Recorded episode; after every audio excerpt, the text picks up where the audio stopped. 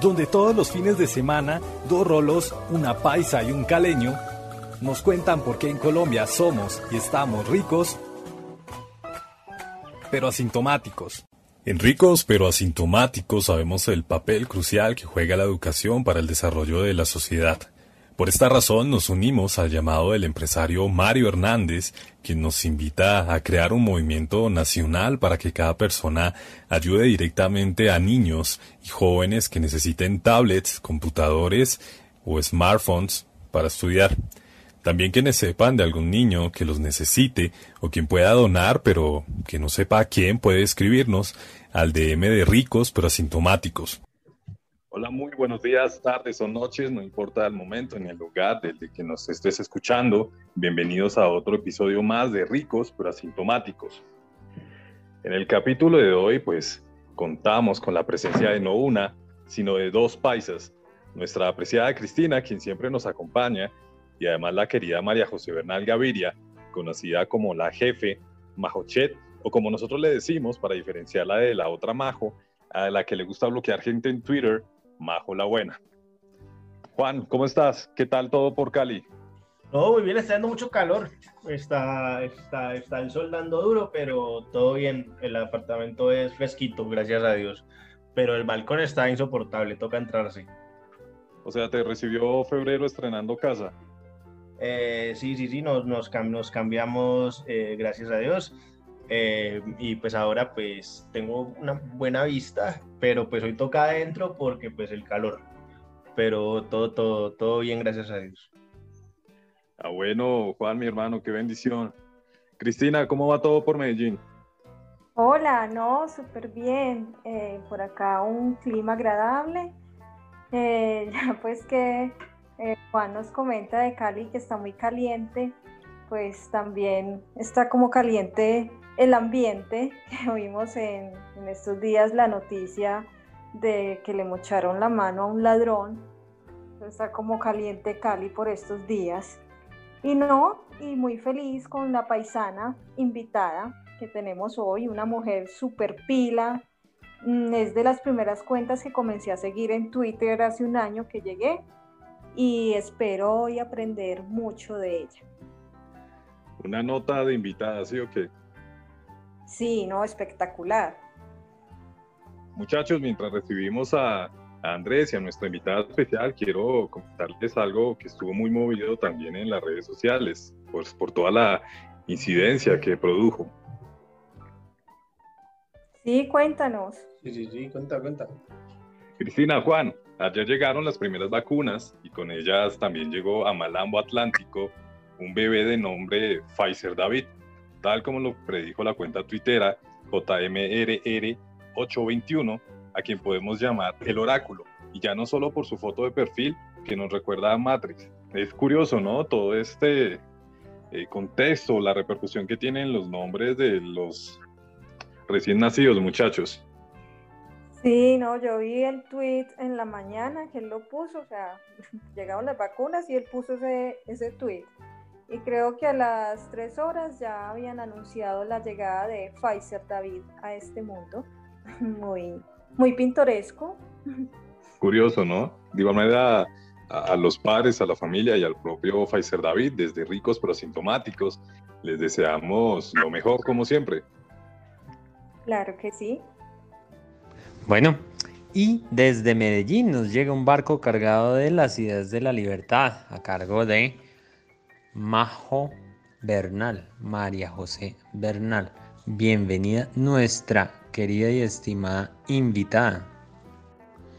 Majo es la directora de oportunidades de Libertank.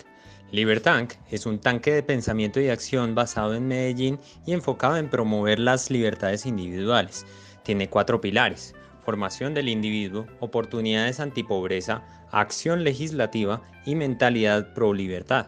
Con estos pilares busca llegarle con las ideas de la libertad al colombiano de a pie, al trabajador y comerciante informal, a quienes hay que hablarles en un lenguaje sencillo y coherente con su realidad. Explícanos por favor, Majo, eh, más detalladamente los pilares de Libertank. Listo. Pues em, sé que vamos a profundizar un poco después, entonces les cuento, eh, los cuatro pilares de libertad son formación, formación del individuo. Eh, el segundo es generación de oportunidades, del que yo soy directora ahora, y lo que buscamos es acercar a, las personas que nos acompañan en Libertank, las empresas, eh, los miembros que nosotros denominamos Libertankers, a ese microempresario barrial que se levanta todos los días a salir adelante, a sacar adelante, no sé, su negocio de empanadas, su zapatería del barrio, la tienda, el taller de motos. Eh, hay que generar esas oportunidades, porque si uno dice que se sale adelante con trabajo, esfuerzo y ahorro, pues hay que, hay que propiciarlas, ¿cierto? Hay que eh, ayudar, aportar a que se den esas condiciones. El tercer pilar es acción legislativa y el cuarto pilar es mentalidad y cultura. Bien. Eh, ¿Qué es Liberú? Listo, Liberú. Entonces, eh, nosotros en, el pilar de formación tenemos segmentados nuestro, nuestros estudiantes, los tenemos segmentados en tres. Tenemos público general, cualquiera puede eh, adquirir ese contenido, o sea, entenderlo. Al menos ese es el reto que nos propusimos. El segundo eh, nivel es algún tipo de educación superior o muchos años de experiencia laboral. Y el tercero ya es un nivel mucho más exigente para embajadores libertarios, para personas que se quieran entrenar para ser realmente eh, pues mucho más como representantes oficiales de estas ideas, saberlas multiplicar. Entonces, son esos los tres segmentos que tenemos. Y nosotros constantemente estamos buscando ampliar nuestros canales de transmisión del conocimiento, buscando em, que, se lleguen a las ideas de distintas formas y por distintos medios. Y desde la concepción de Libertad, desde que se fundó, se tenía pensado tener Liberú. Liberú es una plataforma de educación virtual, es un muro. Yo eh, estoy acompañando ese proceso y eh, vamos a lanzar nuestro primer nivel de formación. Entonces es delicioso porque el reto ha sido muy, muy apasionante. Nosotros hemos bajado el nivel del discurso, nos dimos cuenta que a muchas personas realmente no les importa qué pasó en Hong Kong o qué pasó en Singapur y por qué triunfaron las ideas de la libertad allá, sino que les importa por qué sube el precio de las legumbres o por qué el hijo que se graduó de una técnica en el Pascual Bravo no puede encontrar trabajo en X industria o por qué la hija que quiere montar una espada de uñas en el garaje de la casa le parece tan complicado. Esas son las preguntas que tienen muchos colombianos y son las que nosotros pues intentamos responder. Al menos tratamos de dar los insumos necesarios o, o básicos para, para que la gente pueda responderse esas preguntas. Más allá de qué pasó en ese, en ese país, todo lejos, que ni siquiera sé pronunciar o, no quieren, no tiene nada que ver conmigo, queremos es resolver o, hablar de, lo que nos compete en el día a día. Entonces, esa es eh, la, intención del Iberú. Son cuatro módulos, eh, ocho temas. Los módulos se llaman el primero, eh, ¿por qué la libertad económica nos ayuda a vivir mejor? El segundo es el mercado somos todos. El tercero es la riqueza no es una torta, se produce. Y el cuarto módulo es nuestra vida mejora con trabajo, ahorro y esfuerzo. Entonces, ha sido espectacular, o sea, nos hemos súper emocionado y nos hemos disfrutado muchísimo montar este programa porque porque el reto es mucho y, ha sido genial eh, poder comunicar las ideas de la libertad para todos. Entonces, eh, pueden adquirirlo siendo Libertankers, pues está em, incluido en la membresía o ya, si quieren, pues de forma particular pueden pagarlo eh, nos pueden escribir en liberu.libertan.com y con todo el gusto yo les mando el link o les mando todas eh, las respuestas a todas las dudas que, que tengan. Entonces ese es un proyecto que nos tiene pues súper felices. eh, está pues a cargo de Juan David García, nuestro director de formación. Y básicamente cada módulo se puede hacer en una hora máximo, hora y media. Nosotros no queremos que la gente haga el superdiplomado porque ese no es el objetivo de este nivel. El objetivo de este nivel es dar los insumos necesarios de manera concreta para que las personas puedan evaluar mejor ciertos fenómenos de la sociedad. Entonces, eso es Liberu. Yo pues los invito a los que nos estén oyendo y, a ustedes eh, aquí en la mesa de este podcast tan especial a que pues a que lo miren, a que lo, lo, lo, hagan y, y bueno, lo recomienden si les parece chévere. Y si no, estamos abiertos, muy abiertos a que nos den todas sus recomendaciones, sugerencias eh, y comentarios al respecto. Perfecto, pues ya saben, queridos oyentes, queda la invitación, pues desde, desde Libertad hecha por la misma Majo, Majo, nuestra Majo la Buena, para que puedan eh, vincularse a este, a este proyecto y pues digamos de una manera muy amigable, mucho más digerible para, la población en general, eh, el tema de las ideas de la libertad. Mm.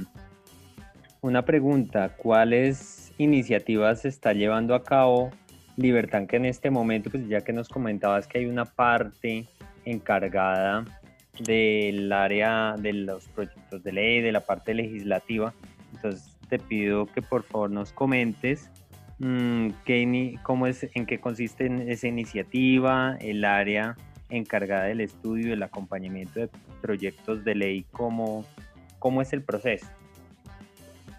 Bueno, no, nosotros tenemos eh, un pilar de acción legislativa dirigido por Gabriel Aramburo, nuestro director de acción legislativa.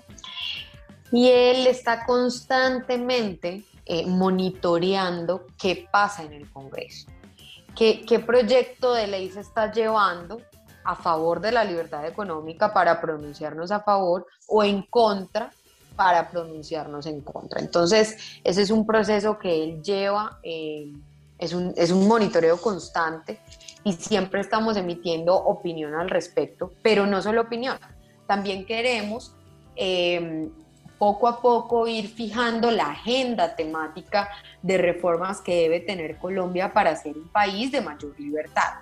Estamos en este momento cocinando un documento faro eh, un documento con tres propuestas para Colombia, eh, que lo hemos hecho en acompañamiento de varios expertos y bueno, y próximamente podremos publicar más. Entonces, esos son como eh, acciones que llevamos en este pilar que es tan importante, especialmente en un país como Colombia, cuyo marco regulatorio cambia constantemente y, bueno, se necesita estar bastante informado al respecto. Entiendo.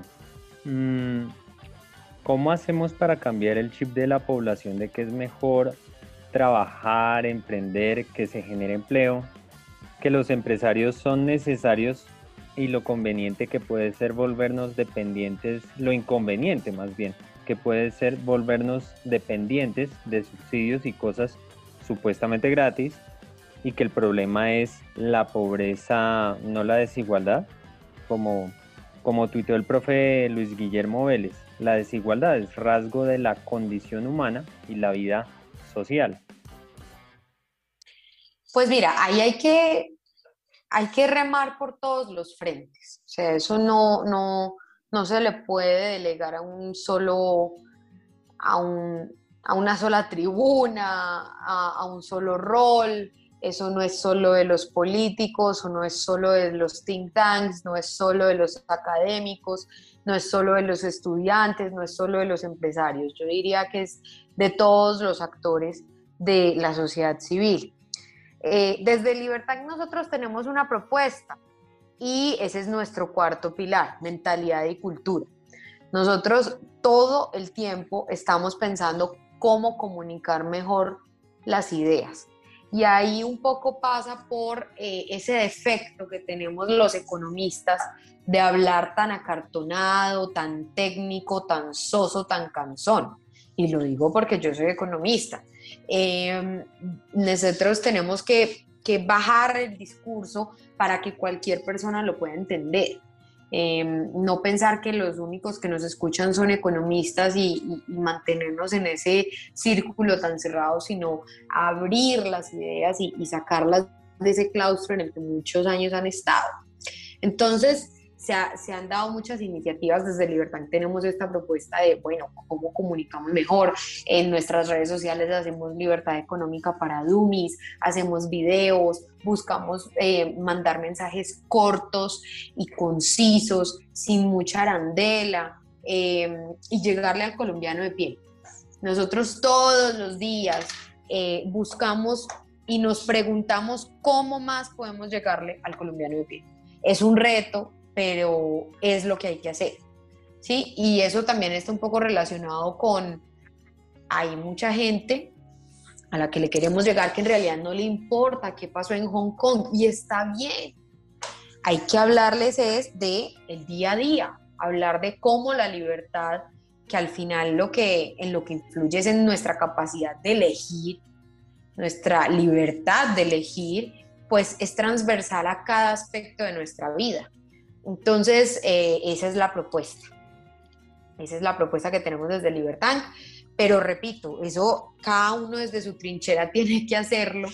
Eh, hay que cambiar el chip, hay que entender que todos son empresarios, desde la señora de las empanadas hasta el de la litografía con 20 empleados, hasta el dueño de una multinacional. Y, y eso es poco a poco, pero es un consenso al que se debe ir llegando. Perfecto, Majo. Bueno, yo quiero saber algo. Eh, ¿Cómo te acercaste a las ideas liberales o libertarias?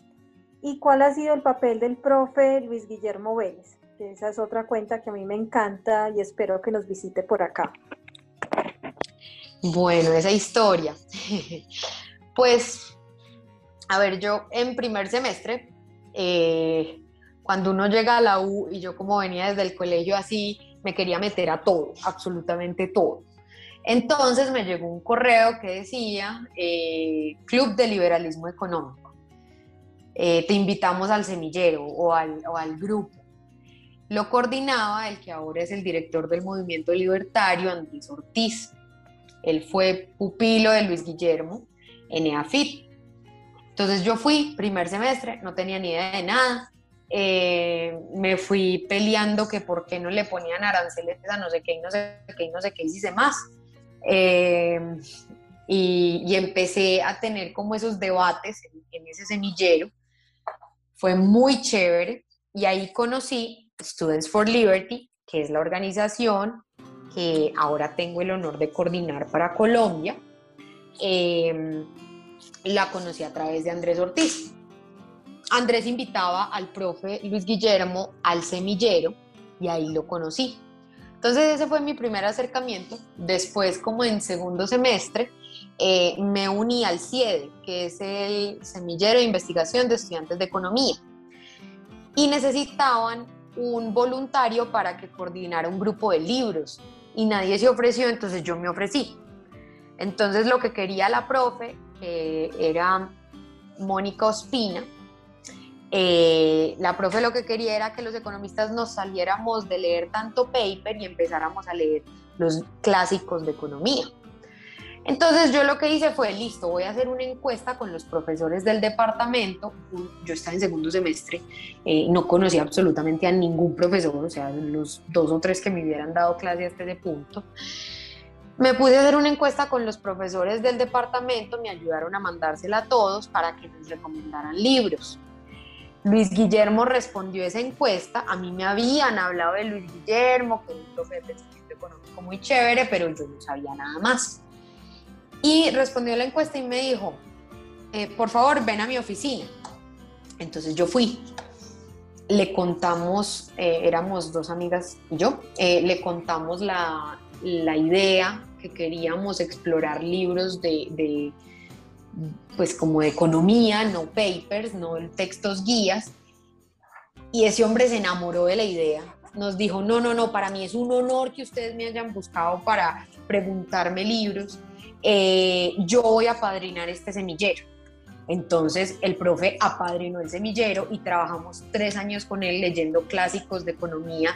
Todos los miércoles nos reuníamos. Si no había tiempo, entonces hasta íbamos a la, a la oficina de él y nos reuníamos allá o en la universidad o en cualquier lugar, pero, pero ahí fue que nos conocimos eh, más a fondo y, pues hicimos una amistad muy bonita porque aprendí muchísimo. O sea, eh, fue una escuela espectacular. Después, eh, obviamente, tomé la clase de pensamiento económico 1 con él, después pensamiento económico 2 con él.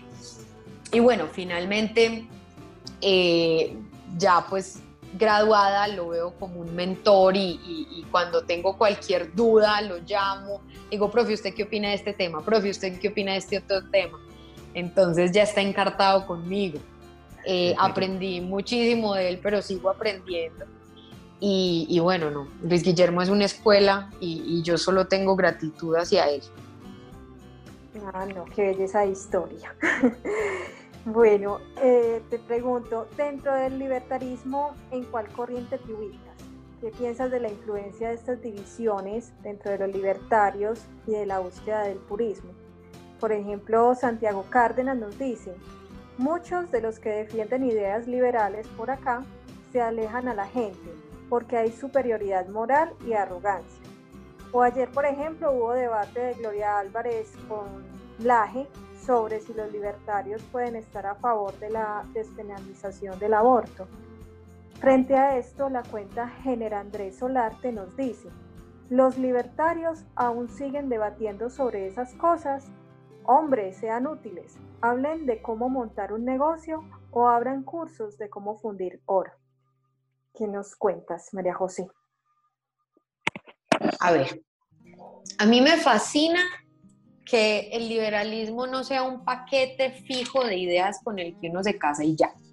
Que haya mucha discusión al interior del liberalismo, porque lo contrario sería que una religión, no sé. Entonces, eh, el momento en el que yo dije, no, a mí, a mí me gusta esta corriente y me parece chévere, fue en el que vi que había grises, que, que unos dicen que el Estado no debe existir, pero otros dicen que sí, otros que... Y la discusión es qué nivel de Estado se debe tener. Eh, yo me identifico con, pues, como liberal clásica, eh, pero bueno, eh, tengo discusiones con anarcocapitalistas o con personas que pueden ser un poco más intervencionistas. Eh, me, me, parece muy interesante ese tema de qué grado de intervención debe tener el Estado partiendo de la base de que se debe tener un Estado pequeño, o sea, porque eso sí es un principio transversal a todos. Entonces, eh, yo respeto ese debate, cada vez lo veo como menos práctico eh, pero sigue siendo pues apasionante y muy interesante, pero no sale del aula, eso no, no sale de, de, la academia o de, de, un debate, ¿cierto? No pasa de ahí. Eh, a mí me parece un despropósito que, que, se, que se pongan en el liberalómetro todo el tiempo, eso ya, ya creo que es momento de superarlo eh, una cosa aquí importante es, pues la derecha es obviamente el aliado principal del liberalismo. Si digan que es tercera vía o lo que sea, la derecha está ahí. O disculpen, pero, pero socialismo en el liberalismo no hay. Sí, entonces hay que entender que en los conservadores hay un aliado estratégico, que trabajar con los conservadores no implica ser conservador, cosa que es muy distinta y entonces llegan y se rasgan las vestiduras y no sé qué. No, no, no, no. Hay que ser pragmáticos y hay que ser prácticos y al final del día sí importa quién esté en el poder. Entonces, eh, eso es algo muy importante que hay que tener en cuenta, que yo opino que es un despropósito decirle al uno que es más liberal que el otro, eh, a ver, con respecto al debate de Gloria Álvarez y Agustín Laje, eh, yo pues uno no tiene que comentar en todo realmente, uno no puede dárselas de experto en todo. Yo, por ejemplo, yo no doy, o sea, no, no me siento como para dar una opinión con respecto al aborto. Ahora, si me preguntas por economía, por empresas, por empleo, tengo eh, opiniones que todo el tiempo estoy tratando de, alimentar y nutrir, pero, pero sí tengo una postura.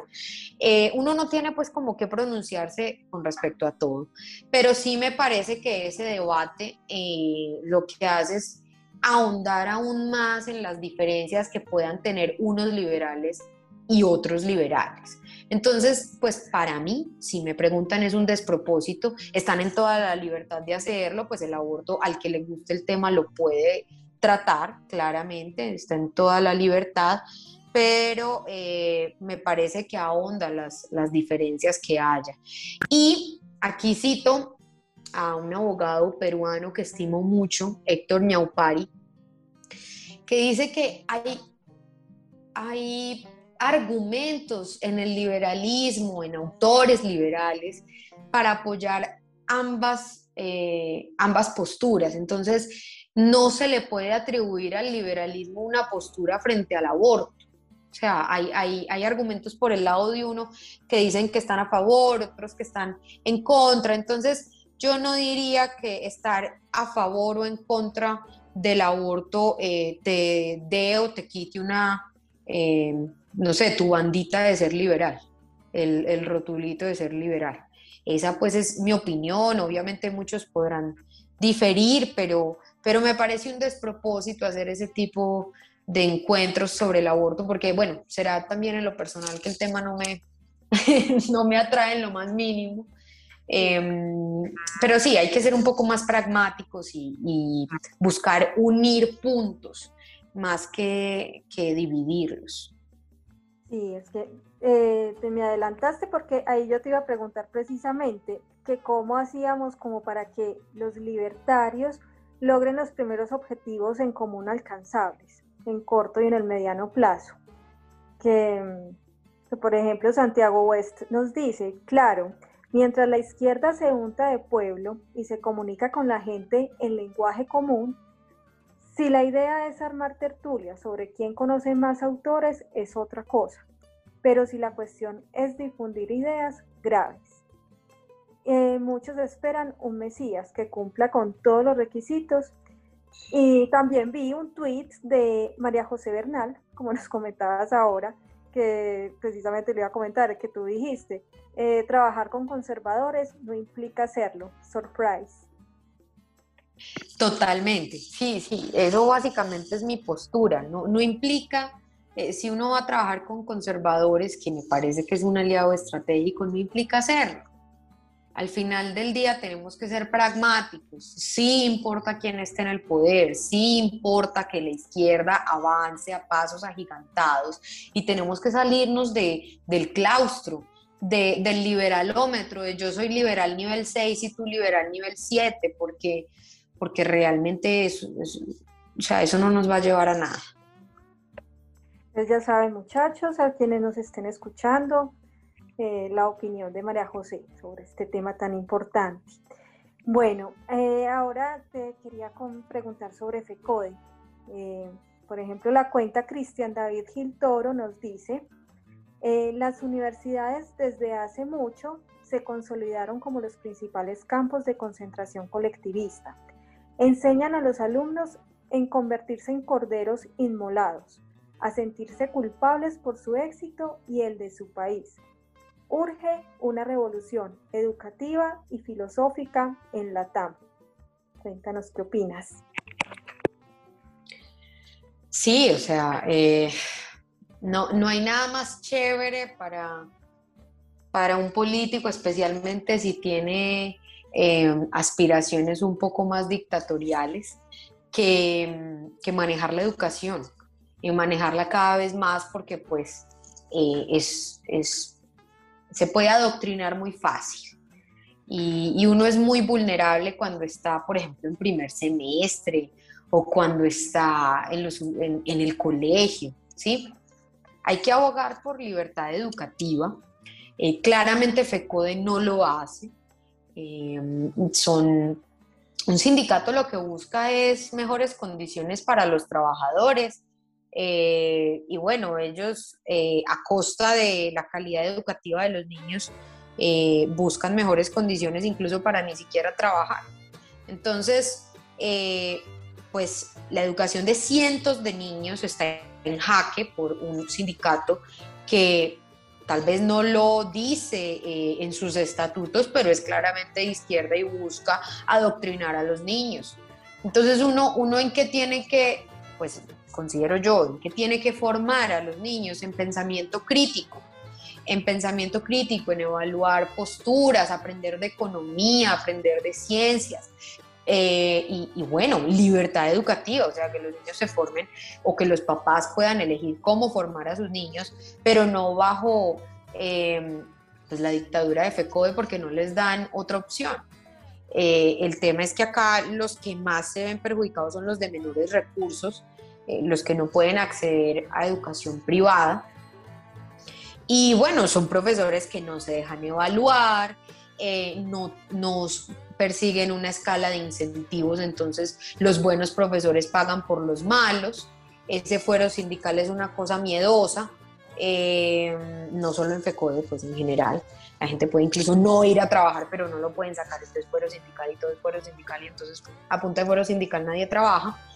Y, eh, y bueno, no, es bastante importante que ahora ellos no quieran volver a la presencialidad, cualquier excusa es buenísima y los niños pues especialmente los que están en educación pública, están viviendo un rezago gigante con respecto a la generación que sí se está pudiendo educar en la virtualidad. Pero los que se están pudiendo educar en la virtualidad no son la mayoría, eh, porque para tener un niño pegado a su clase en el computador, primero hay que tener el computador, hay que tener al menos un escritorito, eh, internet y un papá al lado pendiente de que el niño sí esté parando boles. Y esas son cosas que, o sea, la mayoría de colombianos no pueden, son requisitos que no pueden cumplir.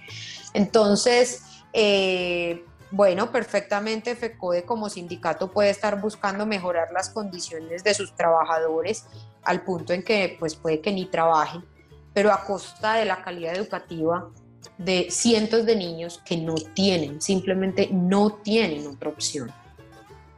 Bueno, seguimos con María José Bernal. Eh, ¿cómo ves la reforma tributaria y fiscal que quieren proponer y la, la propuesta de Gabriel Santos de eliminar las consejerías presidenciales? Buenísimo. O sea, hay un montón de cosas que se pueden y deben eliminar. Entonces, eh, más que ver cómo nos van a clavar más impuestos, que por cierto las empresas aquí no aguantan un solo impuesto más, una sola regulación. No de gratis, tenemos 5 de cada 10 colombianos que ganan menos de un mínimo porque están en la informalidad, porque acá es muy difícil ser formal. Eh, y no en vano, pues tenemos grandes eh, retos estructurales en temas de desempleo. Pues eh, no podemos, no podemos aceptar mayores impuestos, especialmente a las empresas. Eh, de cada 100 pesos que se gana una empresa en este país, 70 se van para, para impuestos, se los lleva el Estado. Entonces aquí ser empresario es un acto de fe, es, eh, es ilógico querer montar empresa acá y aún así la gente monta empresa porque pues hay un ADN emprendedor en este país. Entonces, eh, lo que hay que hacer es recortar el gasto, y recortarlo radicalmente. Eh, parte de una propuesta que lanzaremos desde Libertad, que es eh, cómo recortar el, el, gasto. Nuestro director de acción legislativa, eh, Gabriel Aramburo, se puso en la tarea juiciosísima de revisar los rubros del gasto público. Y hay cosas que son ilógicas, pues menciono algunas la, agencia inmobiliaria Virgilio Barco? ¿Por qué, un, el Estado tiene que tener una agencia inmobiliaria? Las altas consejerías, eh, hay ministerios, hay que entender que un, sector en la economía no necesita tener un ministerio para potenciarse, ¿sí? Entonces hay un montón de ministerios que se pueden recortar. Hay, hay muchísimas cosas por donde se puede pasar la tijera que, que se necesita porque no podemos sostener un Estado cada vez más grande.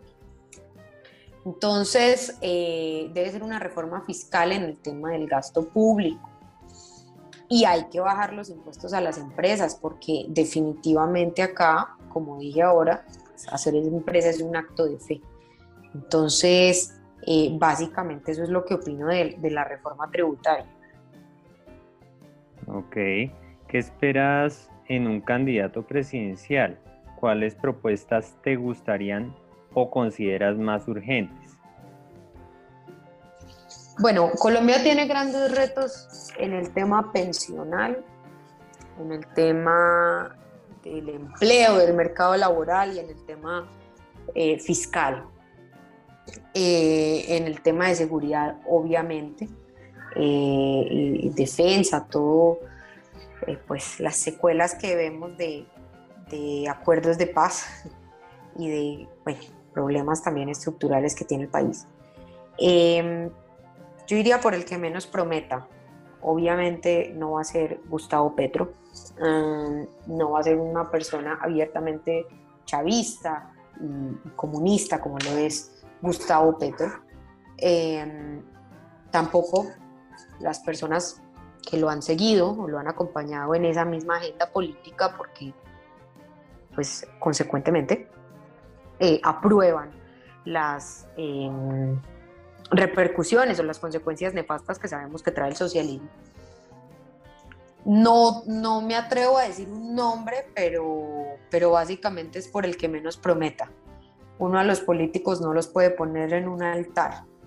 Eh, y en eso sí soy muy, no sé, tal vez como dicen muchos liberales, votar por el mal menor. Entiendo. Mm, respecto de el tema de la legalización de las drogas. Eh, la cuenta de Santiago Tobón nos dice, el mercado de las drogas existe, hacerla ilegal es renunciar a regular ese mercado. La renuncia a regular un mercado existente crea una oportunidad para que otros actores la regulen. Hoy lo hacen las organizaciones criminales. ¿Qué opinas? Ayer justamente... Santiago, de hecho... bueno, Dime, dime, qué pena. Eh, sí, no, eh, te iba a comentar que justamente nuestro amigo Lucas Friedman ayer tuvo una, o en estos días tuvo una discusión sobre el tema. Ya. Pues Santiago, eh, lo admiro mucho, él fue mi profesor en la maestría. estoy completamente de acuerdo. una gran fuente de financiación de grupos criminales si, hay demanda, pues hay oferta, la demanda no va a parar, pero pues de por medio con esa prohibición y esa guerra absurda contra las drogas son muchas las vidas que, que se llevan por delante. No va a haber paz sin legalización. Eh, y hay un tema que también, no sé, como que espanta mucho a los conservadores, pero eso lo tienen que entender, no es tan difícil, con todo respeto. Em, estar a favor de la legalización de las drogas no significa consumir drogas absolutamente todo el tiempo. Incluso uno no necesita haber consumido drogas para estar a favor de la legalización de las drogas. Y el consumo recreativo o lo que sea es solo la punta del iceberg. Debajo hay un montón de temas aledaños como lo son la utilización del cannabis medicinal eh, y, principalmente eh, la fuente de financiación de grupos criminales, eh, como por ejemplo las FARC. Entonces, es un tema que tiene mucho más trasfondo que, no sé, que solo tener consumo recreativo. Entonces sí, muy de acuerdo con la legalización de las drogas. perfecto, bueno. Y para terminar, eh, recomendaciones tuyas, por favor. Eh, ¿Qué autores liberales y qué cuentas tuiteras nos recomiendas? Pues la del profe Luis Guillermo, claramente. Guillermo Vélez, leer su blog, eh, también seguir de cerca el, el trabajo de, Gabriel Santos, que me parece muy interesante eh, y esperanzador. Eh, también, obviamente, Libertán, arroba Libertán, raya al piso, y arroba es libertad call, que es Students for Liberty Colombia. Hay que seguirlos, también el movimiento libertario. Eh, hay que apoyar estas organizaciones que, que buscan ese, ese, consenso, que buscan eh, transmitir esas ideas de la libertad en Colombia y que la tarea es titánica. Autores, pues no soy la más leída realmente, pero, pero recomiendo algunos. Martín Krause, espectacular con Economía explicada a mis hijos, es el que me estoy leyendo en este momento. Eh, Principios de Economía Política de, Karl Menger, eh, el que, pues, escuela austriaca y, exquisito para, entender la revolución marginalista. Eh, la gran búsqueda de Silvia Nazar, que es un libro eh, de, que te cuenta como la historia del pensamiento económico a modo de chisme. Es espectacular ese libro. La riqueza de las naciones también es un muy buen libro. Eh, y bueno, pues más o menos eso. Eh, ah, bueno, también la, retórica de Aristóteles, que, que, me encanta ese libro, es súper chévere y, y no es tan complicado como se lo pintan a uno. Básicamente son como mis recomendaciones ahora. Y eso que no ha leído casi. No, no, de verdad que no. Cierto. no aquí. No, no, no, créanme que no. Me cuesta, me cuesta un poquito concentrarme porque tengo muchas cosas en la cabeza todo el tiempo, entonces a veces la disciplina de sentarme a leer es, es dura, pero siempre hago el ejercicio. No, súper bien, te está quedando la tarea muy bien hecha. Me, encanta el trabajo de ustedes. Bueno, muchas gracias. Les tengo pues a, mis compañeros y a mi compañera, eh, a nuestra invitada, perdón, eh, una muy buena noticia para que aplaudamos, por favor. Eh, las cuentas arroba nonapili y la de Fabio Meneses manifestaron no volver a votar por Gustavo Petro. ¡Eh! Buenísimo. excelente noticia. Es muy gratificante cada vez que uno lee por ahí de personas que en algún momento votaron por él, pero ya, ya están cansadas de tantas fake news y de tanta contraindicación con él. bueno, eh, también recuerden el servicio de consultoría eh, por DM de ricos pero asintomáticos si tienen alguna duda sobre lo hablado en el programa de hoy. Bueno, y a nuestra invitada María José, eh, mil gracias por aceptar la invitación. Demasiado rico tenerte acá con nosotros. muchas gracias por ser tan generosa con toda la información que nos brindaste y esperamos que Libertank continúe cosechando muchos éxitos. No, muchísimas gracias a ustedes, disfruté mucho este espacio y, bueno, también adelante con este proyecto, el podcast, muy importante, muy especial y me parece vital que, que haya esfuerzos por todos los frentes. Este es uno enorme. Felicitaciones. Ah, muchas gracias. Muchas gracias. Majo, se me queda otra pregunta en el tintero de pronto. Mm, hay, eh, en este momento Libertad, o Libertad tiene a futuro pensado eh, hacer otras sucursales en, otras partes del país. Eh, claro, nosotros queremos ser un, pues es ambicioso el proyecto, pero queremos ser un faro para Colombia. Ahora estamos basados en Medellín, porque pues los fundadores son de aquí, viven aquí, pero sí, nunca vamos a estar cerrados a, expandirnos en el país. Ojalá, ojalá se dé más rápido, claro. pues me parece una excelente noticia y pues desde, desde ricos y, pero sintomáticos cuenten también con nuestro apoyo en, el, en ese aspecto. Y muchas gracias nuevamente. Muchísimas gracias. Gracias a ti, muchas gracias. Vale. Bueno, así nos despedimos de este programa. Muchas gracias a todos por escucharnos y a nuestra invitada por participar el día de hoy. Bueno, les deseo un feliz día, que estén muy bien. Chao. Chao. En ricos pero asintomáticos sabemos el papel crucial que juega la educación para el desarrollo de la sociedad. Por esta razón nos unimos al llamado del empresario Mario Hernández, quien nos invita a crear un movimiento nacional para que cada persona ayude directamente a niños y jóvenes que necesiten tablets, computadores o smartphones para estudiar. También quienes sepan de algún niño que los necesite o quien pueda donar pero que no sepa a quién puede escribirnos al DM de ricos pero asintomáticos. Un producto Lucas Friedman.